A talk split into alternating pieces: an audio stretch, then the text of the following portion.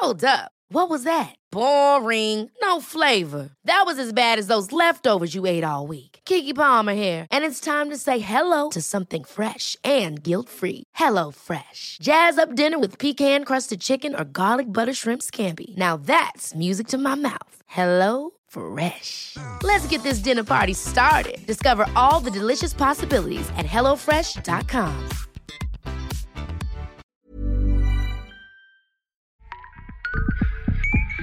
La guía del fin de semana, con la señorita etcétera.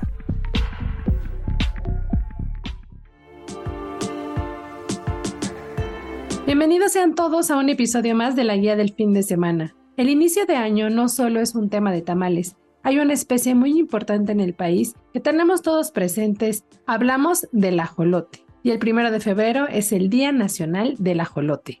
Para conocer más de este animal místico a veces y maravilloso otras más, platicaremos con Pamela Valencia, fundadora del Museo del Ajolote, el único en su tipo en el mundo. Ella nos detalla por qué es importante un recinto como el que encabeza, desde cuándo existe, qué actividades realizan y algunas otras curiosidades sobre el ajolote. ¿Sabían que es originario y endémico de los lagos del Valle de México? ¿Sabían que su nombre proviene del náhuatl y significa monstruo de agua? Bueno, quédense y conozcan más sobre esta especie y el recinto con la charla que vamos a tener con Pamela. Además, al final del episodio les contaré un poco sobre la guía en segundos, la selección de actividades que hago para ustedes que pueden considerar como plan el fin de semana o durante todo el mes. Antes de arrancar con la charla, les recuerdo mi nombre es Ariana Bustos Nava, también conocida como la señorita etcétera.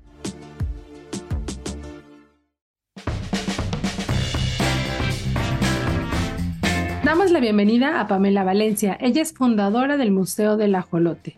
Pamela, cuéntanos, ¿por qué es importante tener un museo dedicado al ajolote? Tener un recinto en donde a través del arte, la cultura, la información el trabajo en equipo entre sociedad civil, artistas, ciencia, trabajemos en conjunto es vital para que los proyectos tengan resultados y se le pueda dar un seguimiento a través del tiempo a proyectos de conservación. No podemos seguir eh, encasillando a los animales en peligro de extinción y solamente tenerlos, digamos, en, un, en una categoría sin trabajar para sacarlos de ese peligro. Es por eso que el Museo del Ajolote a través de diversas actividades genera conciencia, distribuye información a la sociedad civil de una manera muy lúdica, muy digerible para que todos y todas puedan tener acceso a ella. Creemos que un museo es el mejor espacio para que los niños puedan aprender, puedan asombrarse de los maravillosos ajolotes y a través del asombro y la comprensión de la problemática puedan sumarse como ciudadanos activos a generar cambios tangibles que puedan lograr que los ajolotes salgan del peligro de la extinción. ¿Desde cuándo existe y quiénes están detrás del proyecto? El Museo del Ajolote existe desde el 2017. Este no es un proyecto nuevo, tenemos ya bastante tiempo trabajando como asociación en el cuidado y la educación ambiental para la protección de estos animales y del agua, que es el recurso vital que necesitan ellos y todos para poder vivir. Eh, detrás del proyecto nos encontramos ciudadanos comunes que queremos ver cambios tangibles, que no nos quedamos sentados a ver qué está pasando, a ver qué hace el gobierno, a ver qué hace la ciencia, sino que estamos trabajando activamente para incorporarnos a este proyecto y volverlo una realidad. Está conformado también por artistas, por ciudadanos, por marcas, por proyectos, emprendimientos que quieren hacer un cambio y que a través de su talento, su esfuerzo, su trabajo se generen recursos que se inyecten directamente a proyectos de educación ambiental. Nosotros somos la sociedad civil organizada trabajando en un proyecto que busca hacer que el ajolote ya no esté en peligro de extinción y que busca que haya mejoras en sus ecosistemas para que estos animales sigan viviendo.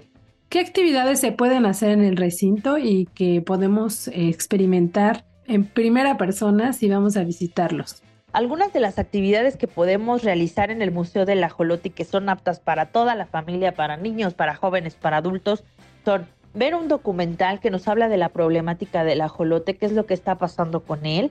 Después entramos a una exposición que se llama 50 ajolotes, que se realizó para conmemorar el lanzamiento del hermosísimo billete de 50 pesos 50 artistas pusieron manos a la obra, pusieron todo su talento, su corazón, su ímpetu en 50 ajolotes de barro que reflejan sus ideas reflejan cómo están ligados con la cosmovisión mexicana, cómo están ligados con el Día de Muertos, cómo eh, para el artista es importante salvarlos y qué representan para ellos un ajolote. Es una exposición preciosa. Pueden también ver ajolotes en vivo y a todo color, ajolotes en excelentes condiciones.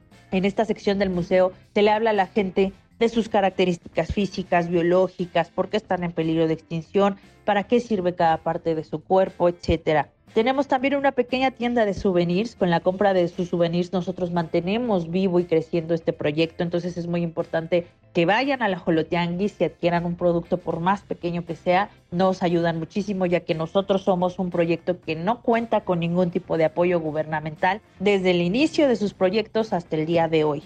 Y finalmente pueden pasar a Chinamitl, que es un pequeño restaurantito que tenemos donde ofrecemos comida mexicana, vegana, deliciosa. Y también pueden divertirse en nuestras actividades. Tenemos unas máscaras de cartonería mexicana. Se pueden convertir en ajolotes toda la familia y tomarse fotos. Y también pueden realizar actividades recortables o dibujos que pueden realizarlos ahí en nuestras instalaciones o llevárselos a casita y disfrutar de ellos. ¿De qué otra manera podemos apoyar al proyecto que estás encabezando?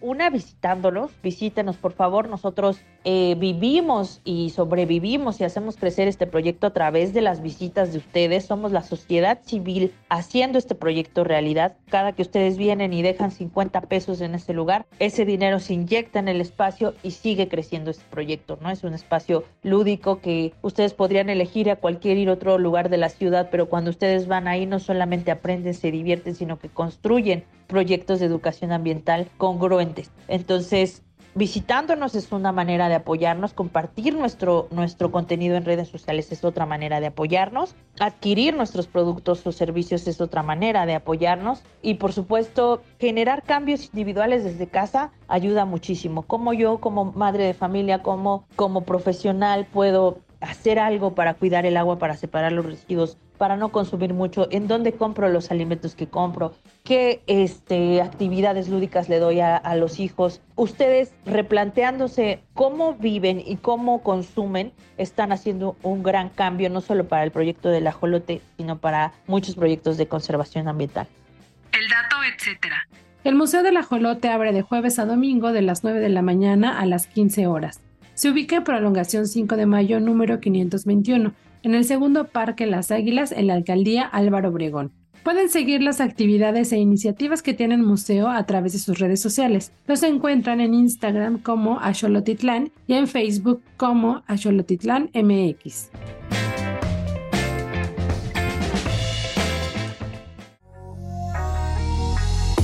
Continuamos la charla con Pamela Valencia, fundadora del Museo del Ajolote. Pamela, respecto a, esta especie, ¿podrías contarnos un poquito más de ella? Datos curiosos o alguna numeraria, algo que se te venga a la mente cuando piensas en ajolotes. Respecto al ajolote, te quiero contar algunos datos impresionantes sobre ellos. Es el eh, ser vivo que cuenta con el ADN más amplio conocido en la historia hasta el día de hoy. Tiene más de 10 veces información genética que nosotros los humanos y es por eso que su capacidad regenerativa es tan impresionante son anfibios. Si existiera un superpoder, yo elegiría ser un anfibio porque pueden vivir algunas temporadas en la tierra y otras en el agua, lo cual es una característica maravillosa. Podemos distinguir a machos y hembras por la forma de su cuerpo. Las hembritas son más gorditas, tienen la forma más redondeada en su cuerpo y los machos son más angulares. Así podemos saber qué es un macho y una hembra del ajolote. Un dato muy interesante que nos gusta compartir es el ajolote no se encuentra en extinción porque haya pocos ajolotes. El ajolote se encuentra en peligro de extinción porque no tiene donde vivir. Entonces no se dejen engañar cuando alguien les quiera vender un ajolote para salvarlos. No se dejen engañar. Esto no es cierto. Ajolotes hay muchos y puede haber muchos y se reproducen de manera muy sencilla, pero no tienen donde vivir. ¿Podrías recomendarnos un par de iniciativas más para apoyar a esta especie, además del museo que ya platicamos en este episodio? Recomendamos que investiguen mucho acerca del proyecto que está en Puebla eh, rescatando al ajolote del altiplano, se llaman Villa Atl. Son un grupo de jóvenes, realmente muy jóvenes, interesados en hacer conciencia y difusión para este proyecto. Entonces sigan a Villa Atl, se encargan de rescatar al ajolote Velasi. El dato, etcétera. En 2018 se ingresó el decreto de que el primero de febrero sería el Día Nacional del Ajolote Mexicano. Esto fue en el Senado de la República y debido a una publicación de la revista Nature. Ahí se descubrió y se publicó que el ajolote mexicano tiene 32 mil millones de pares de bases de ADN, lo que lo convierte en el genoma más grande que ha sido secuenciado en la historia. Este día tiene el objetivo de difundir la importancia del ajolote en el ecosistema y cultura mexicana. Toda esta información obtenida a través de Ciencia UNAM.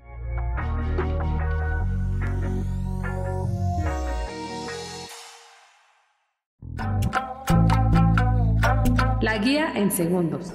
A continuación les comparto un par de actividades que pueden tener en mente para hacer sus planes este fin de semana y durante el mes de febrero. Tomen nota.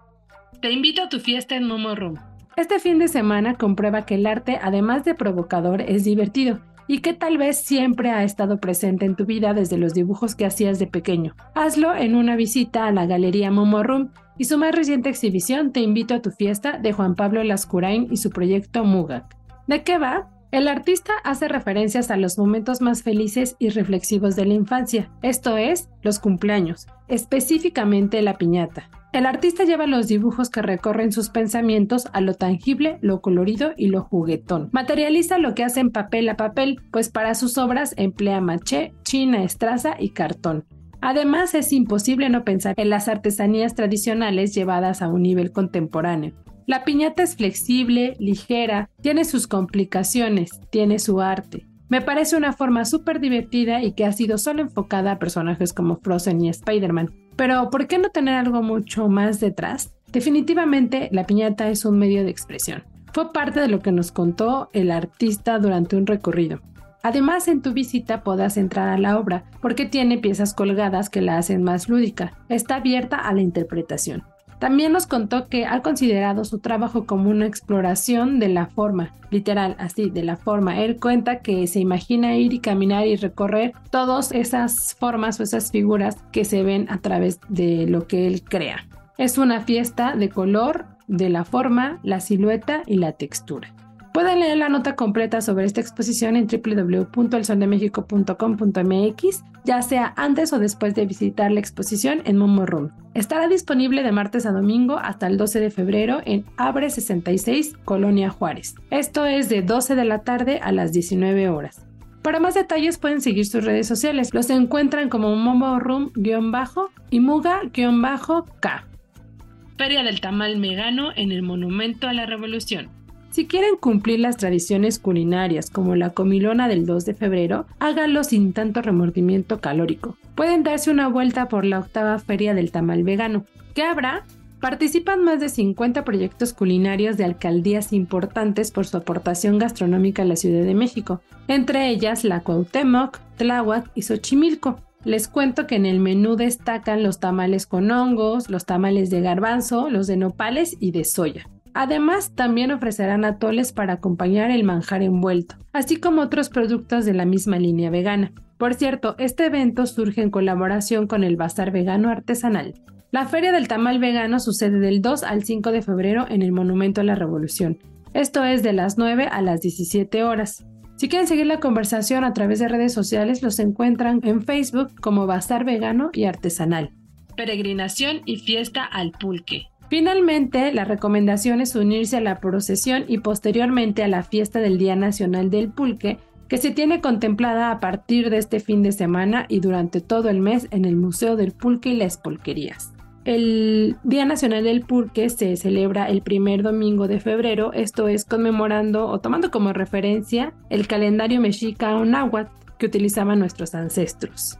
La celebración se prolonga todo el mes en recintos como este, pero para empezar estará la peregrinación, que es el 5 de febrero y es la edición número 101.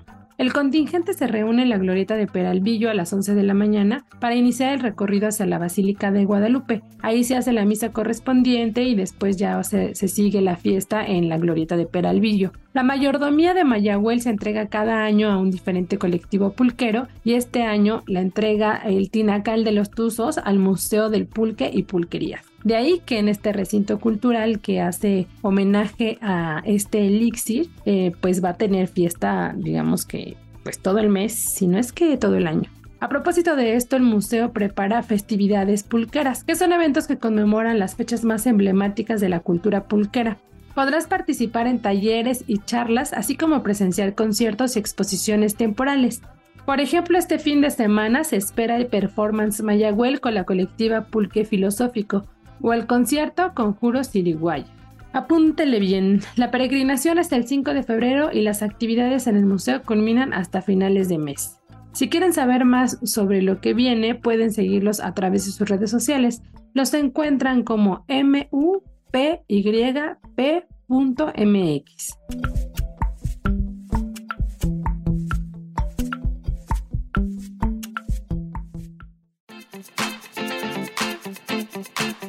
Así llegamos al final de la guía del fin de semana. Recuerden que pueden seguir la conversación conmigo o compartirme recomendaciones a través de mis distintos perfiles en redes sociales. Me encuentran como la señorita etcétera en Facebook, Instagram y Twitter. Gracias especiales a nuestra productora, Natalia Castañeda. Si tienen algún comentario o sugerencia sobre lo que se genera desde la Organización Editorial Mexicana respecto a podcast, pueden escribirnos al correo podcast.com.mx. Hasta la próxima.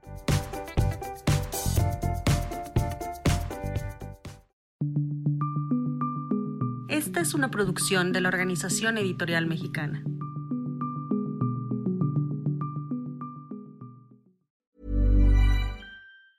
Ever catch yourself eating the same flavorless dinner three days in a row?